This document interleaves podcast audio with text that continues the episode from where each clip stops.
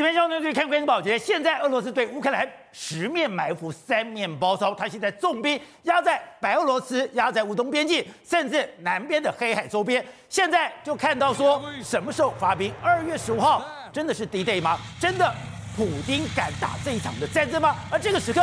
大家当然也看美国到底怎么做。你看到现在虎视眈眈的俄罗斯，美国总要有一些抵抗吧，总要有一些强硬的态度吧？不，拜登这个时候怎么讲？他在接受媒体访问的时候，他居然讲：“哎，我们现在面对的不是一般的恐怖组织，我们现在面对的是一个非常强大的国家。如果美俄真的开打的话，那就是世界大战。那到底该怎么办呢？现在美国的侨民赶快跑。”请美国的侨民赶快离开，他完全不准备再多派一兵一卒进到了欧洲，所以大家想说，拜登怕了普京吗？真的还是未战先跑？整个情势还没有发展到最坏的状况下的时候，美国已经投降了吗？而美国为什么拜登现在完全没有底气？因为他现在根本焦头烂额。我们看到，不但他在国际上面一直吃瘪，而在内部上，他的 CPI 也就是他的物价指数。来到了历史新高，二零零八金融风暴已经是非常可怕了。现在这个物价指数比金融风暴的时候还来得严重。还有就是大家做了所有的对比，都比这个过去高了许多。所以拜登一个没有底气的拜登，中国现在也看不起他了。中国之前在川普时代做了很多的承诺，到了拜登以后，发现完全一笔勾销，完全。没有去搭理他。好，我们今天请到了别人对大家首一的财经专家黄松松，你好，大家好。好，这是美丽岛电报董事长吴子嘉，大家好。好，第三位是时评李正浩，大家好。好，第四位是台湾国际法学会的副院长林廷辉，大家好。好，第五位是资深媒体王瑞德，大家好。好，第六位是前台大感染科医师林氏璧，大家好。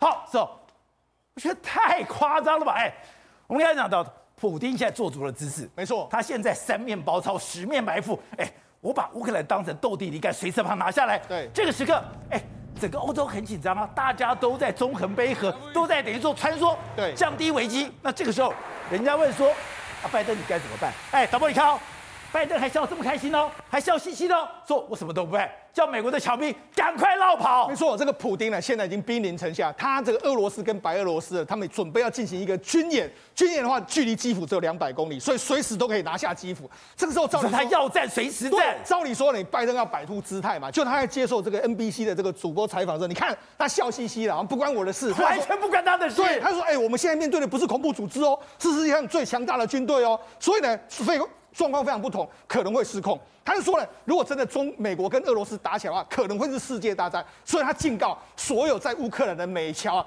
赶快离开吧。那结果人家问他说，那你准备要这个派军队去撤侨吗？说，我我不会再派军队了。所以言下之意是，他连撤侨的军队都不派。言下之意是他已经不管乌克兰的这个局势了。那有人就说他是怕了普丁吗？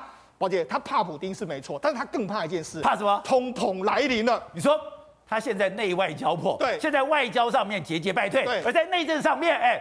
他已经被当成笑话了。对，为什么这样说？宝姐，我问你一件事：假设美俄真的打起来的时候，你觉得油价会怎么样？会上涨，狂飙之后，它的通膨怎么控制？更惨，控制不住。所以他现在，你说他怕普丁，他是怕普丁背后那个这个通膨的幽灵已经来到他的门口。那为什么他会这样说？昨天美国公布的这个一月的通膨是七点五啊，七点五是什么数字呢？我跟他讲。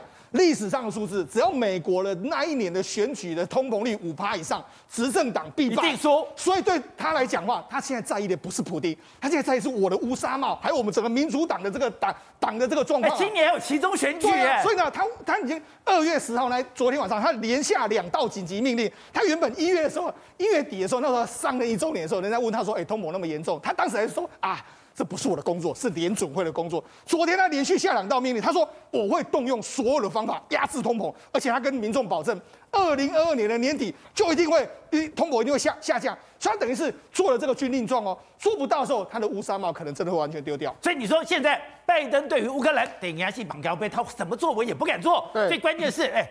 他最可怕的敌人，对，就是国内，就是这个通膨的怪兽。从这个曲线图来看，我们都知道，二零零八金融风暴，全世界都搞惨了，就没有想到现在它升息的压力，是。它的通膨的压力，对。比二零零八还要高。对，没错，美国昨天公布的数字是七点五，那你知道这是一九八二年以来的最四十年最高，可是一月的时候是六。也是四十年最高，所以现在等于美国已经通膨完全压不住。那通膨会压不住，主要有什么产品呢？我们先来看一下，这是人家在笑拜登的，拜登的这个体重越来越重。为什么？你看，二零二零年的时候跟二零二一年的时候，你看这是以一一千一千英尺的左右的这个木材，从三百零四块美金涨到了一千五，哦，涨幅这么大。所以呢，美国昨天公布的数据里面，房屋的涨成长率是二十趴 CPI。另外一个石油的价格从一一英呃一一公升一点九五到三点零五。另外，这是玉米一这个一英斗从一点一一百八十三升到两百五十一，这是水泥从三十九到八十，这是玉米从三点四三升到八点六，所以等于是变胖了这么多的一个状况，所以导致呢，拜登为什么民调会很低？美国民众的口袋都越来越少的一个状况嘛。而且观察美国政治有一个看他的政治漫画，对，现在哎，所有的政治漫画都跟通膨有关，对，所有的漫画。都在笑拜登，没错。事实上，我们曾经在节目上上讲了，目前的美国 Let's Go Brandon 又重新再出来。Let's Go。好，那除了除了民众在 Let's Go Brandon 之外，另外一个政治漫画家也在哭手这个拜登。你看，这就是拜登嘛？拜登的这个，你看他上面抱了一个非常大的美美式足球，快接不住了。Inflation 就是通膨，他已经快要把它压垮了。你看他整个人都已经完全倾斜了。另外，这个漫画也是一样。你看美元的话，哎，这个好像一个气球快要爆掉。那里面以 Inflation，也就是说这个通膨，他说。中冷先生，我们有一个问题，就是通膨。你看，这整个球已经快要爆掉的一个状况，所以各式各样的漫画都在哭诉，笑拜登说：“你根本没有办法处置这些事情。”我跟他讲，甚至连 CNN 做了一个民调，里面来说，已经有百分之五十八的民众已经开始讨厌拜登了。所以对拜登来讲的话，通膨他已经好好的压制住。而且你讲说。这个情况搞不好会越来越糟，对，因为所有最坏的状况都跑出来了。对，为什么越来越糟？我们最近不是讲吗？最近美国的商品呢，很大原一部分原因为什么会涨？是因为美国跟加拿大之间呢，加拿大的那些所谓的这个卡车司机在罢工，所以很多货物送不进来。那送不进来了之后，你看所有的货物堆堆还在卡呀。那因为你货物少了之后，那你当然一定会涨价嘛。所以包括美国的什么牛肉啦，那从加拿大来的牛肉啦，这个木材全部都会涨价，原因就在这个地方。难怪木材涨这么多。对，那事实上对。中国来讲的话，哎，对美国来讲的话，现在最大的问题还不只是通膨的问题。现在美国的威信啊，可能连中国都不甩你了。你说中国已经不甩他了？对，为什么中国不甩你？你知道这几天的时候呢，公布一个叫做美国跟这个中国之间的贸易逆差，那贸易逆差创了史上第二高，三千五百三十亿，史上第二高哦，不降反升。对，不降反升哦，比去年还要增加。那照理说来说，哎。这时候人家就说：“哎，啊，我们不是有这个贸易协定吗？贸易协定不是要中国买很多吗？就贸中国有没有买？就像公说最新的这个消息是，中国根本就没有买，他一点都不甩你。你说美国智库下的标题是中国对美国的承诺一毛都没买。事实上，你看，事实上他原本在二零二一年、二零二零年的时候要多买两千五百亿，二零二一年要多买两千七百五十亿，要多买哦。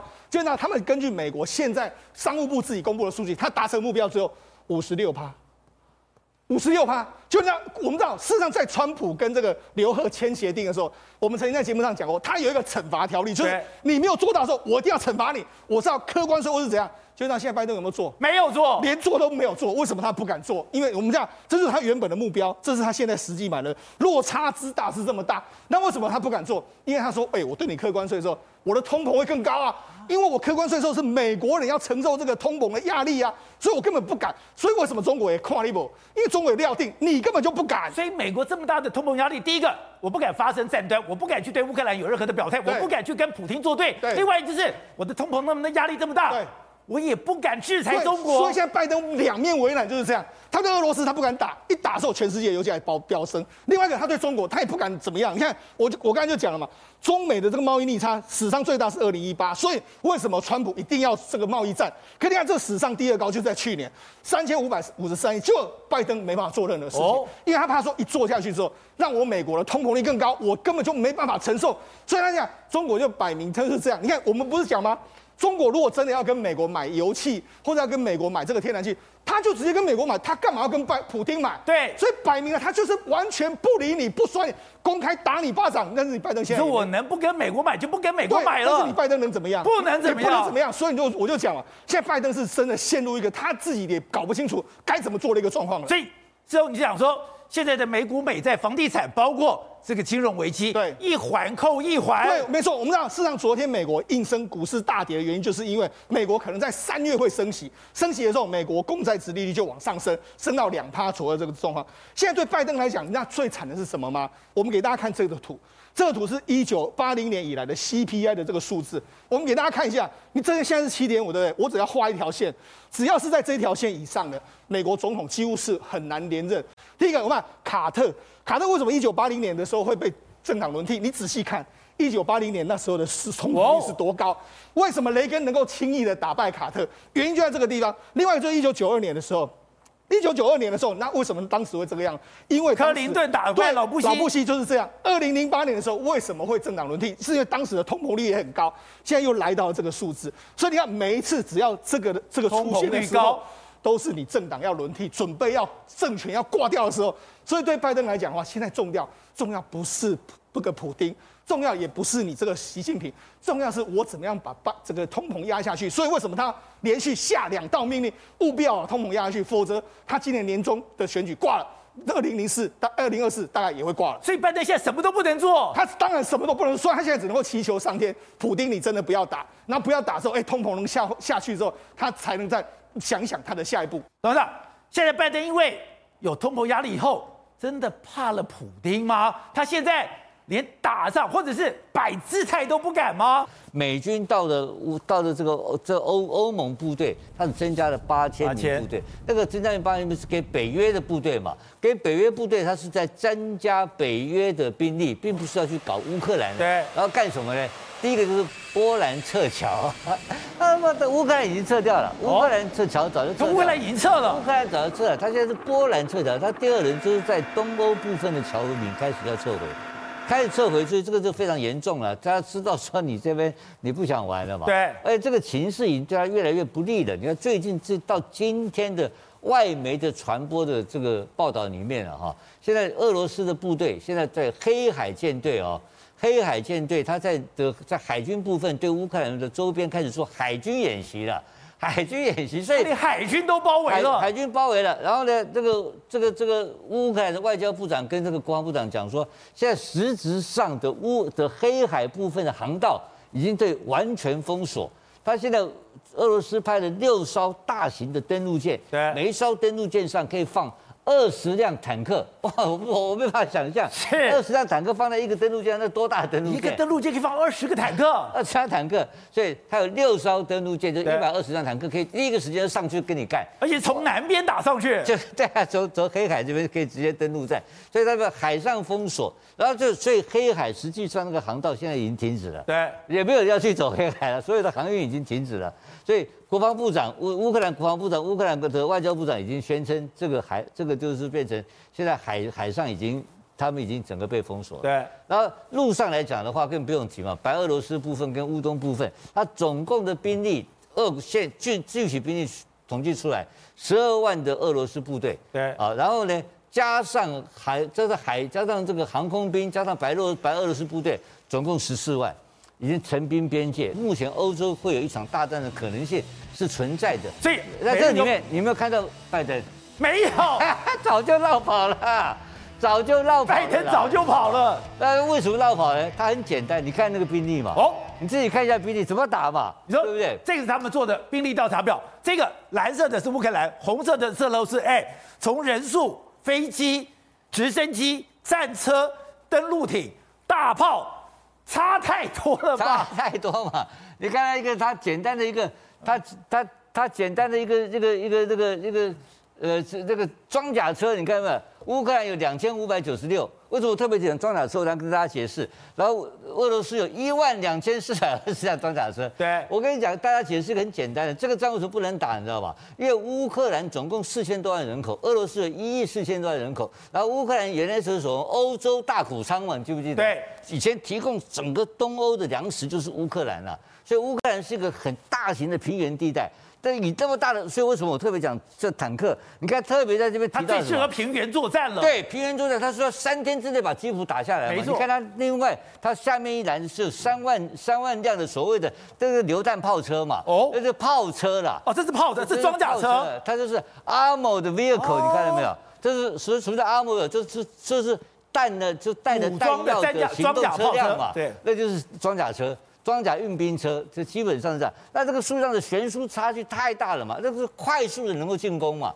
所以我说这个打仗，等于怎么打？打个鬼头啊！那现在问题是，北欧现在北约给他什么东西？就是英国给他一些尖那个什么刺针飞弹嘛。还有德国给头盔，给了一万多个头盔，要给头盔嘛？所以没有人要打这个仗。所以讲简单一点，这个就是普京在玩的游戏。他到底是一走叫做战争边缘游戏，一走就是这个所谓的这个这个这个和平的游戏。但他在这个中间，他还有另外第三个工具，就是影响全世界的，就是天然气跟石油的问题。所以这才是普京真正玩的。那现在美国，那你们哎，那现在拜登在美国处境真那么差吗？刚刚刚刚讲的那些政治漫画不断的在嘲讽他，现在。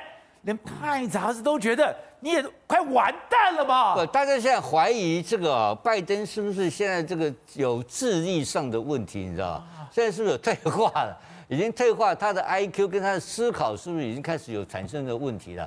不认为说拜登现在有具体的能力能够治理国家，他有非常多的问题的。对，当然我回到选举前就说。他有他有这些问题是真的有，但现在实际上他的思考跟他的行动有些实际上地方确实表现出来迟钝嘛，哦，这是个事实嘛。那你看到很多问题的发生，在外交部分来讲的话，现在是布林肯到处在跑来跑去没有错，但真正全世界最热点的事是哪里？就是俄罗斯跟乌克兰。对，结果你在那么大这个事件当中，你看到美军缺席嘛，美国部队、美国人缺席嘛，你的外交动作也缺席的话。那你在搞什么东西？你想当世界的霸权、世界的老大，有可能吗？对那么重要的事情，他自动缺席。那你拿这个缺席的态度，反过来看他在阿富汗的绕跑，是不是一模一样的行为？对。那你这个行为，你认为他台湾要干的话，他会出现吗？我也认为说他这个家伙会有绕跑，这把大家吓死了。他本来就是一个绕跑的性格，现在目前的领导能力是弱化的，而是习惯性的绕跑。好，所以瑞德，乌克兰这个事情。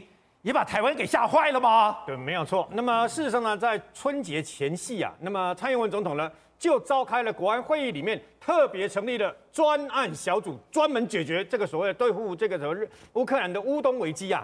但大家会觉得很奇怪，乌克兰要打仗关我们什么事啊？对，宝杰，你知不知道？那么美国国务卿现在在什么地方？布林肯在斐济，他现在在斐济，在南太平洋，在澳洲啊。然后他即将召开是是一个四方安全会议，他要包括日本。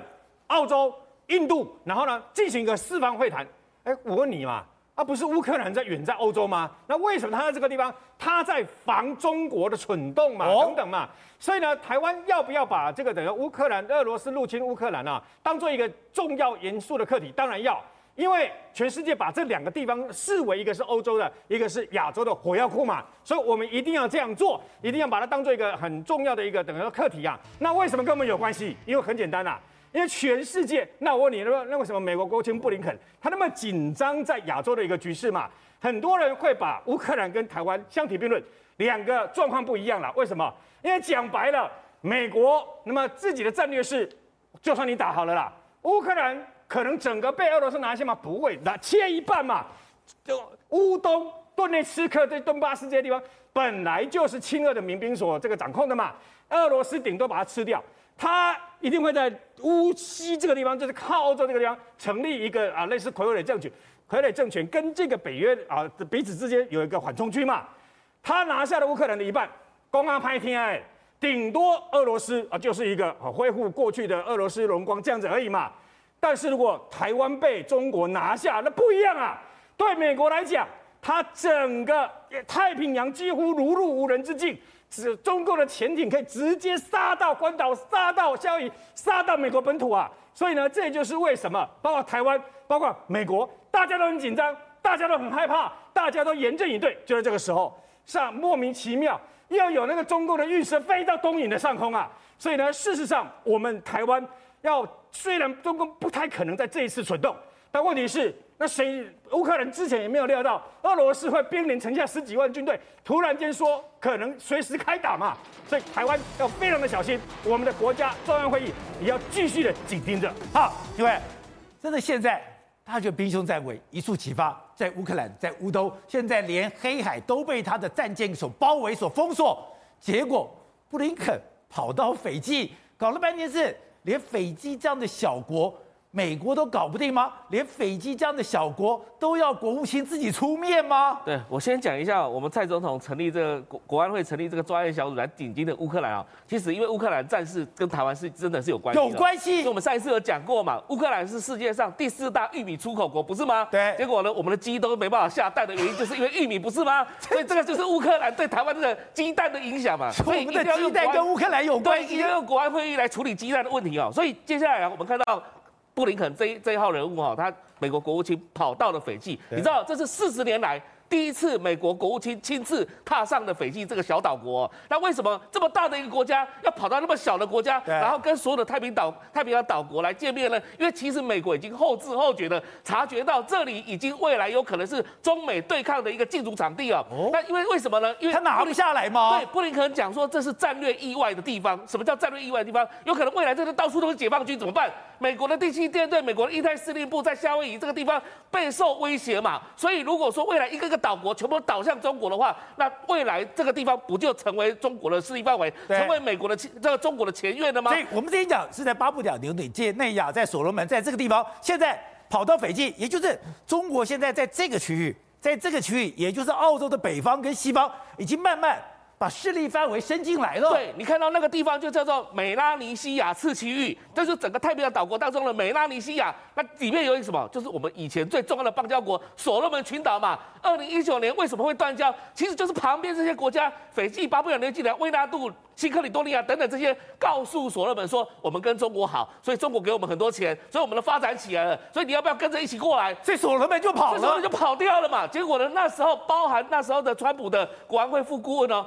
包这个 Portinger 就是所谓的伯明，也亲自跑到所罗门去压哦，结果压不下来，所以美国跟澳洲都对这个小岛国全部压不下来，所以全部都往中国跑。这些万纳度啦，这些所罗门啦，吉里巴斯啦，这些斐济啦，这么小的国家，美国不是没有用力，美国在这些小国家用力是。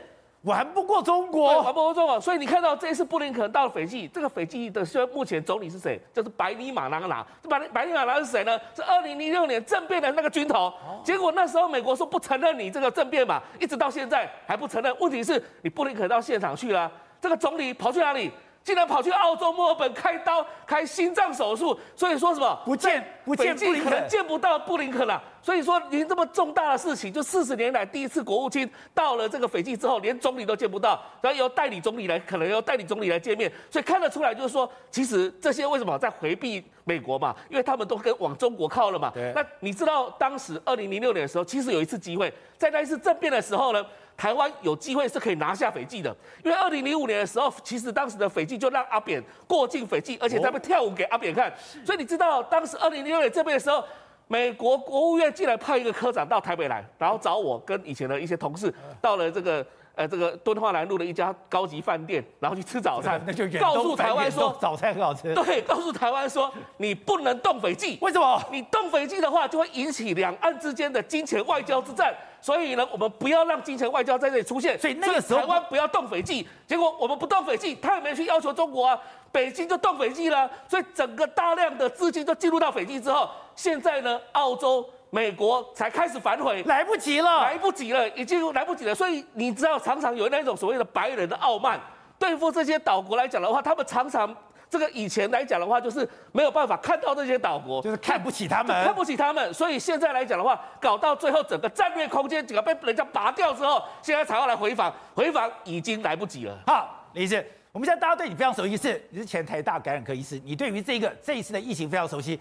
可是你有一个另外的专长，你是日本的专家，你为了日本专家把医生工作给辞了，所以这边我有个兴趣，最好奇的地方是，我们知道中国跟日本哎最近关系非常紧张，这一次的冬奥也发生了很多的这种改革的事情，可是有一个人非常奇怪，羽生结弦，他是等于说滑冰的高手，哎这一次是华裔的选手拿到哦，可是中国的网民、中国的政府居然非常不买账，他们反正反而。全部的肯定羽生结弦，哎，你是个日本选手，哎，你是个日本人，哎，为什么中国从政府到民间这么喜欢他嘞？因为这不是这一两年的事，羽生结弦在中国已经受欢迎很多年了。是哦，其中有两次新闻事件，我觉得中国全部的网友都对他非常。非常喜欢。一个是二零一四年有一次的大奖赛在上海举行，那次发生了一件非常严重的互相相撞的事故。羽生结弦很轻嘛，他马上飞出去，然后正面倒在冰上，现场血流如注，脖子然后下巴都受伤，流血。然后他的教练说，他现场有失去意识几一一段时间，可是当他醒来之后，他就说我要继续比赛。他说大丈夫死ぬまで，我死了都要滑。 然后他刚刚说讲那句话什么逮就不，对，没问题的，我要继续滑，我要继续参赛。所以他马上简单包扎，马上就回到赛场上，对，完成比赛。然后那次得到亚军，摔五次，可是分数还是够高。然后那一次的报道，哈，现在网络上都还查得到。对，他相撞是一个也是中国的选手，那个中国选手也是很拼命，他其实撞的伤好像比雨生还严重。哦，他也是坚持赛完，然后得到第六名。那那一次两者保保这个表现的运动精神，让中国网友非常感动。那后来有一次，二零一七年，有一次在颁奖典礼的时候，在一起颁奖，有一个一起中国选手，他还提醒中国选手说：“哎，你你这个国旗拿反了。”哦，然后这这些小动作让中国整体都非常喜欢他。那所以呢，这个中央央视哦，央视形容羽生结弦叫做容颜如玉，身姿如松，然后他这个飘若惊鸿，宛若游龙。所以就是非常非常棒的评价。对，那这个连这个《华尔街日报》，我看这几天的报道，其实他也有点出这一点哦，就说明明中日关系现在不是非常好。对啊。可是这个在这整个冬奥里面最受欢迎的数一数二的选手，就是羽生结弦，而且是整个中国都非常帮他加油哦。那个最后的动作很难吗？他真的把他最后的力气全部用上了吗？这个我觉得对雨生来说，他应该是因为他已经是。冬奥二连霸，他假如还可以再拿，当然很多人会觉得三连霸蛮重要的哦。可是对雨生来说，我觉得他选择了挑战自己，他挑战了一个还没有任何选手在比赛中正式表演的往前这个 Axel 四连四四圈半的连跳，就是这个画面上这个哈，这非常非常难，这个完全没有选手正式比赛中试着跳，连试着跳都没有，然后成功更是没有哈。那可是雨生这几年，他其实就就是这个动作从来没有人做到过。没错，因为这个实在太难了，因为你要在零点七秒里面转四圈半，这个相当于你那个转速是每五十公里时速的轮，这个那个轮胎的那种转的速度。然后它落地的时候，落地的时候会承受大概身体的五倍的重量，所以你在练习的时候，像雨生刚刚开始练习这个动作，他大概跳五十次才能成功一次。非常难，可是他自己是这个跳出这个四 A 这个动作为他生涯的目标，所以我觉得他这一次不是这么在乎，他他是在跟自己挑战，他已经不是在看对手了哈，他他应该也知道一个花滑的选手二十七岁，其实也许他没有机会参加下次冬季奥运了。他说完成花滑这个四 A 超难度的动作是他一辈子的使命，所以我觉得尽管雨生最近状况其实不是非常好。他最近大小伤不断，那大家也知道，他从小就有一些气喘的问题，还有气喘，还有然后身体有大大小小的伤痛，膝盖，然后关节、膝脚关节、脚踝都多次受伤。那可是我觉得他这次还是选择勇于挑战这么难的动作，然后他选的这个表演曲是上山千信的《天与地》，然后他就说，就很多日本的这个网友还有媒体都说。在看他这个奋战跳两次四 A，然后失败的这个身影，他们觉得根本就是看到现代的军神上山千信在跟自己挑战对的那种奋斗的身影，然后整个日本，当然中国也是都非常的感动。上山谦信的天与地有这么重要吗？他羽羽生在四年前的冬奥，他选的是那个安倍晴明阴阳师，很有名的阴阳师。哦他原本哦比赛其实都是跟很多花滑，就是以欧洲为主，都是选一些古典音乐嘛。可是他后来就是加入了，不管是服装上、音乐上，都抓进了很多日本的色彩。然后四年前就是用阴阳师的音乐，让大家非常惊艳，很和风的哈。那这一次他在日本，日本自己要决定进冬奥的时候，就是用《天与地》这个曲子哦。他自己就说他觉得上山谦信的这种顿悟，然后军神的那种。作战的那种人生观，他觉得在花滑的作战好像也有一点类似他自己，所以他因此就选这首，感觉应该是非常阳刚、非常杀戮、有一点重的音乐。可是他把阳刚气还有他的我阴柔的方面，然后整个融合在一起，变成我觉得是每次看他的表演都有点像在看艺术表演一样。